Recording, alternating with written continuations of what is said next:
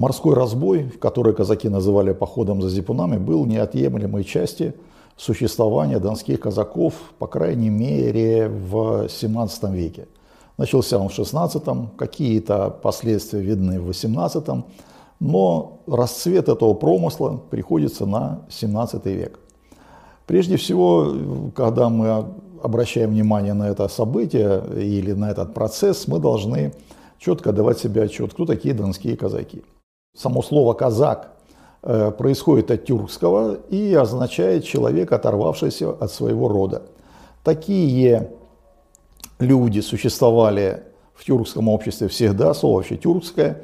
И здесь, э, на Дону, на Кубани, на Южной Украине, ну, фактически они занимались просто разбоем. Потому что здесь пролегал древний караванный путь с востока на запад. Э, в 1547-48 году появляются здесь люди, которых называют казаки русского царя Ивана. И в 1570 году здесь вдруг образуется целое войско, которое царь признает за войско и посылает ему знамя. Э, но вот это войско знамя принимает, но отказывается присягать царю. Видимо, у него как существуют какие-то счеты. Согласно э, одной из версий, э, значит, подавляющее большинство собравшихся здесь воинов были дружинники казненных Иваном Грозных бояр и князей. Поскольку Иван Грозный был человек, так сказать, азиатского менталитета, то в борьбе с боярами и дворянами он Э, пытался предотвратить грядущее кровную месть. И поэтому, если кого-то брал в розыск, то старался весь род выбить полностью, чтобы некому было мстить. И поэтому, когда какого-то князя или боярина брали, так сказать, в застенок, да, то его дружинников ну, было три э, пути. Первый – идти его отбивать и восстать против царя. Второй – уйти в монастырь, перечеркнуть свою прошлую жизнь. И третий – ну, бежать. Значит, как профессиональные воины, э, они могли либо идти в наемники, либо заняться, так сказать, вольным промыслом. Приходя сюда, ну, они так или иначе становились перед необходимостью добывать себе пропитание. Следует сказать, что мирный человек здесь никогда бы не ужился. Мы прекрасно знаем, что левый берег Дона контролировался нагайцами, правый берег Дона контролировался крымскими татарами, а у крымских татар, э, так сказать, э, ну, наиболее развит был такой промысел, как работорговля. Вот. И любой человек, не владеющий оружием, и который не может постоять за себя, э, который появился бы здесь, его в очень короткое время уже значит, схватили и продали бы в рабство. Здесь могли уцелеть только профессиональные воины, либо охотники. И если мы вспомним, да, что в 1565 году в России при Иване Грозном начался процесс опричнины, да, то есть усиление, усиление самодержавной власти, значит, уничтожение непокорных бояр и князей, то через пять лет мы здесь видим целое войско, вот, которое вдруг ниоткуда, как бы, откуда ни возьмись, здесь появилось. Да, если мы проанализируем э, фамилии местного населения, которое до сих пор проживает на территории первых казачьих городков, мы встречаем фамилии Глазунов, Колычев, Голицын, он со мной в одном классе Бутурлин учился, да, то есть это боярские, княжеские фамилии, дружинники, видимо, сюда сбежали. Э, недавно журнал «Генетика» провел там э, ну, исследование местного населения, и по э, генному коду они оказались э, значит, русскими, украинцами до 90% и на 5% нагайцы. То есть это все-таки выходцы не откуда-то там с юга, с Кавказа, там, значит, да, это все-таки русские люди, профессиональные военные. В отличие от местных э, казаков, разбойников тюркского происхождения, ну, у них не было такого навыка грабить в степи. Да, те потомственные кочевники, потомственные конники. Что касается главной логистической системы Центральной России, ну, это река. Значит, болото, леса, река. Зимой по льду, летом по воде. Поэтому у них был блестящий навык значит, жить э, и воевать вот в условиях, так сказать, речной глади, либо выхода в море. Значит, здесь на реках особо грабить э, было некого, особенно на Дону, на Волге, да, там был такой путь хороший, э, с севера в Каспийское море. Вот они там промышляли. Но так или иначе они должны были выйти в Азовское море, а потом в Черное. Было большое препятствие. Это препятствие город Азов. Город Азов был турецким городом, и он перекрывал Э, выход по Дону в Азовское море. А если выйдешь в Азовское море, то, естественно, там, чтобы выйти в Черное море, еще Керченский пролив, а Керченский пролив с двух сторон тоже контролировался крымскими татарами. Крымские татары жили в Крыму, жили ну, на Таманском полуострове и практически до среднего течения Кубани. Поэтому, чтобы выйти в море за добычей, отсюда этот термин «поход за зипунами». Зипун это вообще-то э, такой богато украшенный костюм, э, который носили турецкие наместники на Балканах. Там есть такой титул «Жупан», да? и костюм вот этого чиновника тоже назывался «Жупан». Жупан, Зипун, значит, потом он приобрел такое несколько ироничное название. Почему? Ну, вот посмотрите, у меня, допустим, товарищ отставник, да, он ездит на отечественной машине с двумя дверцами всего, но он почему-то ее называет джип Чироки. Вот, так ты к те могли в шутку сказать человеку, который одел какие-нибудь лохмотья, ну, глянь, какой зипун на тебе, да, то есть какая расшитая куртка, бархатная, со шнурами и так далее. Этот термин «поход за одеждой», он очень распространен. Э, наши соседи на Кавказе, тюркоязычные, имели такой термин «поездка за суконными шароварами». Ну, понятно, едут грабить. Поездка за суконными шароварами. И те тоже выходили за одеждой. Вот эта поездка за зипунами, походы за зипунами, ну, стали фактически наряду с рыбной ловлей, так скажем, да, э, ну, основным источником дохода казаков, морской разбой. Вот, э, ну, фактически был период, особенно в 17 веке, который назван, э, даже монография такая выходила, Босфорская война. То есть их разбои распространились фактически на окрестности Константинополя. Значит, они грабили Босфор. Вот. И не только донские казаки, они моментально вошли в контакт, в союз с запорожскими казаками. И вместе те по Днепру, эти по Дону выходили в Черное море и вели там вот такую значит, охоту за торговыми судами. Э, с одной стороны, с одной стороны. Ну, русским э, властям это в какой-то мере было выгодно. Почему? Потому что, нападая на Крымский берег, они отвлекали татар, когда те ходили в набеги за добычей, в том числе за живым товаром, за пленами, которых хотели потом продать. С другой стороны, была ну, такая вот политическая нестыковка.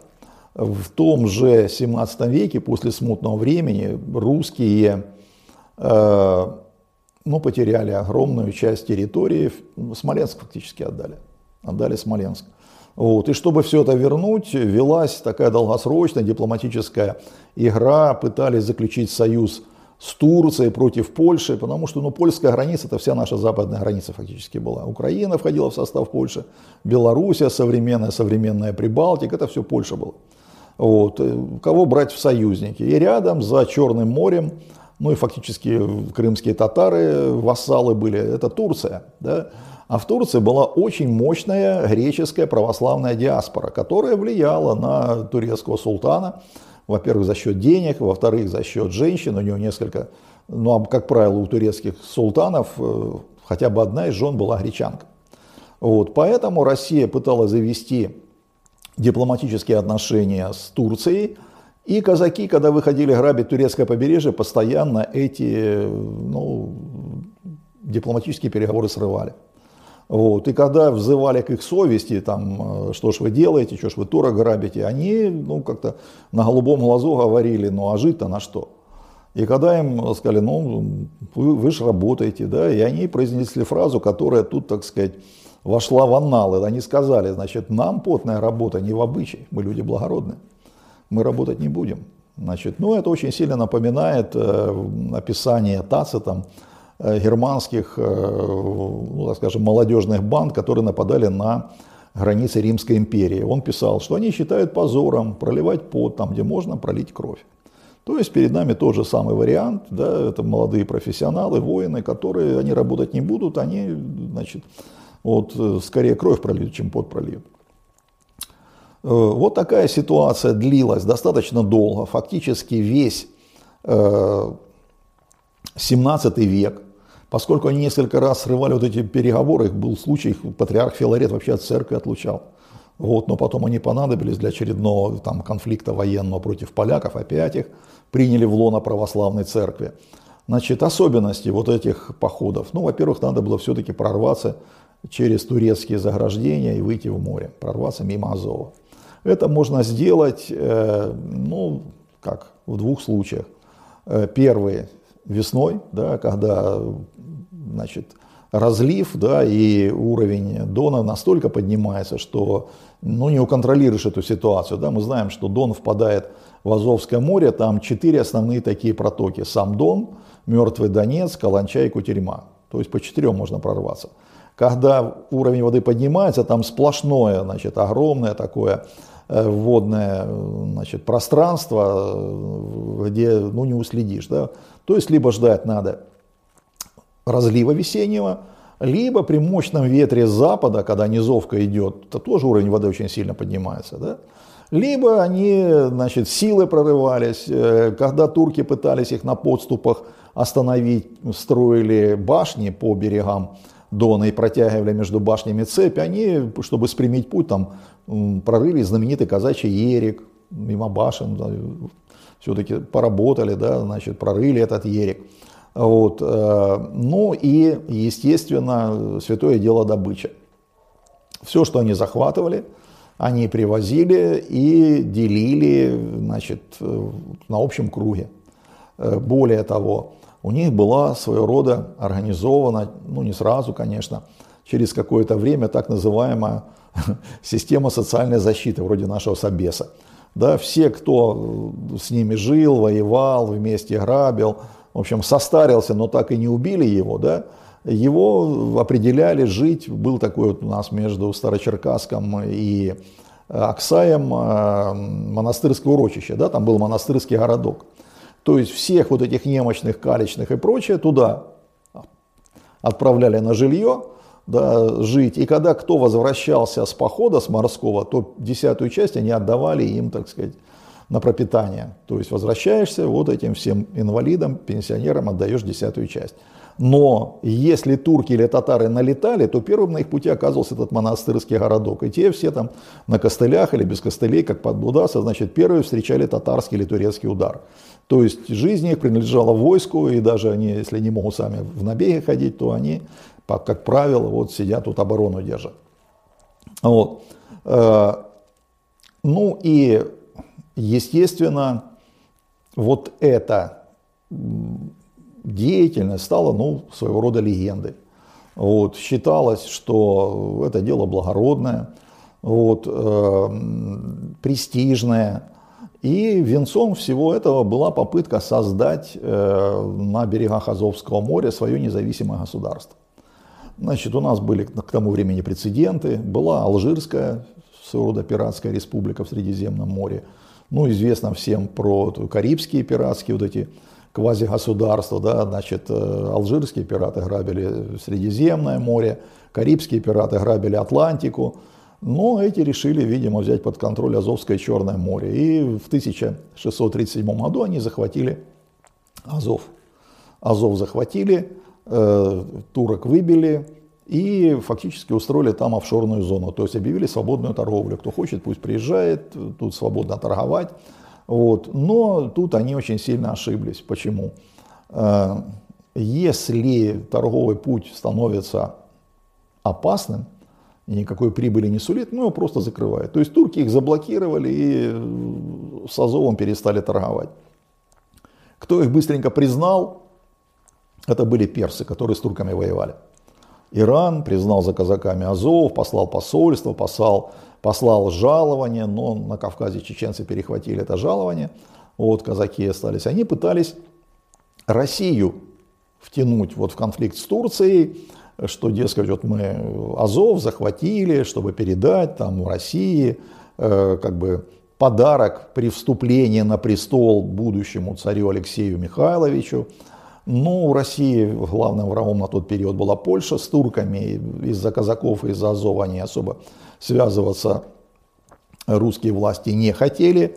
Поэтому казаки вынуждены были схлестнуться ну, со всей мощью Турецкой империи. Подошла 1641 год, турки вообще-то собирались три года, да, у них то султан умирал, новый принимал власть, то они там с персами воевали, то они э, в Средиземном море с итальянцами конфликты были, с венецианцами. Вот. Но 1641 год подошла огромная армия. И вот тут они столкнулись так, что значит, э, ну, формально да, у турок было 250 тысяч, да, казаков в Азове сидело 7 тысяч. На самом деле, значит, э, у турок, э, ну, таких воинов, которые бы полезли на стены, да, то есть янычары, там, ну, трансильванцы, поскольку Трансильвания, Венгрия были под турками, да, ну, было 1070, может быть. Остальные это татары, нагайцы, которые на стены не полезут, это конницы, да, они вокруг там пытались грабить, но вот. И турки фактически устроили вот эту осаду Азова, было знаменито вот это азовское сидение, э, турецкая армия, так сказать, с позором отступила. Почему? Потому что казаки были достаточно профессиональные, чтобы отбить штурм, и более того, они переиграли турок в инженерных работах, в минной войне. Турки делали подкопы, те им навстречу делали, перехватывали. В общем, э, очень высокий уровень инженерных работ продемонстрировали. Вот, турки, ну, три, три, так сказать, генеральных штурма устроили, да, казаки там второй штурм разбили, видимо, на несколько этапов и считали, что было 24 штурма. На самом деле, ну, турки, их источники зафиксировали три. И все три штурма были отбиты. Причем последние, значит, турки знали, что у казаков есть некий подземный штаб откуда руководятся все эти подземные работы. И казаки их запустили внутрь города и показали, как бы намекнули вон туда, а там уже были бочки с порохом. И когда турки ворвались в этот подземный, так сказать, галерею, да, где думали, что казаки, там, значит, руководство казачье сидит, их, под, значит, взорвали, как пишет очевидец, такой был путешественник турецкий, Илья Челеби, да, и войска ислама, как ласточки влетели там, значит, то есть они как шарахнул их так этим пороховым зарядом, что они как ласточки, как птицы взлетали над этим Азовом. Но удержать город казаки не смогли. Вот эта идея создать базу, мощную такую базу для пиратского государства, для промысла вот этого похода за зипунами не удалось. Значит, после того, как турки ушли, они город так и не взяли. Вот, э, зима начиналась, потом у них феодальная система службы, 40 дней отслужил, все, он свободен, потом ему очередные 40 дней засчитывают за следующий год и так далее. То есть армия турецкая вернулась. Э, казаки, ну, понесли огромные потери, естественно, да. Э, из 7 тысяч, которые сидели в осаде, уцелело полторы тысячи, и то все изранены. Вот. Они попытались после этого предложить царю Азов, прибыла комиссия, посмотрели, ну и написали, что в Азове стены сбиты до подошвы, города фактически нет. Есть система развалин с подземными ходами. Вот так вот. Э, после этого, значит, э, ну вот эти походы за зипунами имели место, но русские уже власти взяли все это более под строгий контроль. Э, прислали сюда набранных последних вольных по всей России. Ну, вот. ну и потом, когда к власти пришел Петр I, ну, он э, Азов взял сам, да, и Азов теперь уже стал русской крепостью, и выход в море, он уже русские казакам, так сказать, да, русские власти перекрыли казакам выход в море. Вот. Но переориентируя казаков, так сказать, на новые промыслы, да, ну, так или иначе, они стали заниматься торговлей, скотоводством, земледелием, правда, они занялись очень поздно, во второй половине 19 века а до этого получали из э, Центральной России до начала 19 века хлеб получали в качестве жалования. Вот. Но вот это стремление, так сказать, да, значит, выработанное за несколько столетий, что служишь ради добычи, да, это э, русское командование понимало, и вот у нас в Государственном архиве Ростовской области э, приказы, конец 19 века, приказ по первой Донской дивизии, приказ регламентирует, как добычу делить. Вот, то есть уже пере, так сказать, форматировали, да, переквалифицировали в конное войско. Но как делить добычу, значит, регламент по приказам по дивизии. Вот. Ну а походы за зипунами, естественно, значит, отложились в памяти, в песнях, в фольклоре. Более того, э, значит, вот если посмотреть, э, при советской власти, да, военкоматы, вот верхних, с верхнего дона казаков, их всех, ну не всех, естественно, но значительная часть шла в пограничники. Вот я жил около военкомата, и, как, допустим, возвращается демобилизован, там целыми партиями идут все в зеленых фуражках. А вот Нижний Дон, Старочеркасская, там особенно, Оксайская и так далее, там очень большое количество шло в подводный флот и в морскую пехоту. То есть вот эти навыки, то ли советская власть о них знала, то ли как-то они э, ну, консультировались или добровольно не туда записывались. Но вот это вот стремление, так сказать, да, к походу за зипунами, ставшее легендой, оно использовалось даже вот при советской власти.